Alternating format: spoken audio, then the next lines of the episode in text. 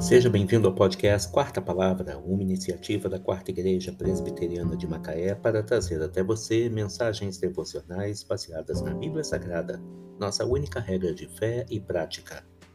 Nesta terça-feira, dia 25 de janeiro de 2022, veiculamos a quarta temporada, o episódio 82, quando abordamos o tema Firme Fundamento. Mensagem devocional de autoria do Reverendo Hernandes Dias Lopes extraída do devocionário Gotas de Sabedoria para a Alma, baseada em Provérbios 10, 25. Como passa a tempestade, assim desaparece o perverso, mas o justo tem perpétuo fundamento. A tempestade é intensa, perigosa e provoca grandes desastres por onde passa, mas passa e desaparece. Depois que ela se vai, deixa um rastro de destruição e lembranças amargas. Em janeiro de 2011, as cidades serranas do Rio de Janeiro, Petrópolis, Teresópolis e Nova Friburgo foram devastadas por uma terrível tempestade. Essa foi rápida, mas deixou marcas indeléveis. Mais de mil pessoas foram soterradas debaixo de um monte de lama. Suas casas foram arrastadas por enxurradas violentas. É assim a vida do perverso.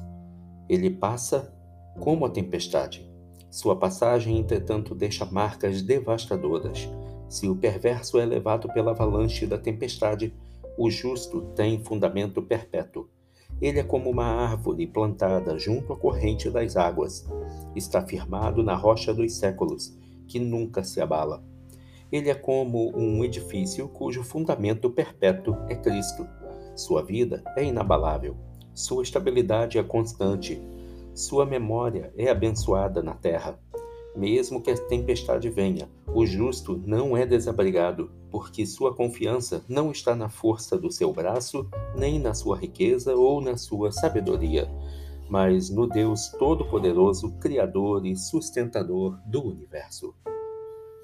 Como passa a tempestade, assim desaparece o perverso, mas o justo tem perpétuo fundamento. Provérbios 10, verso 25. Firme fundamento. Que Deus te abençoe.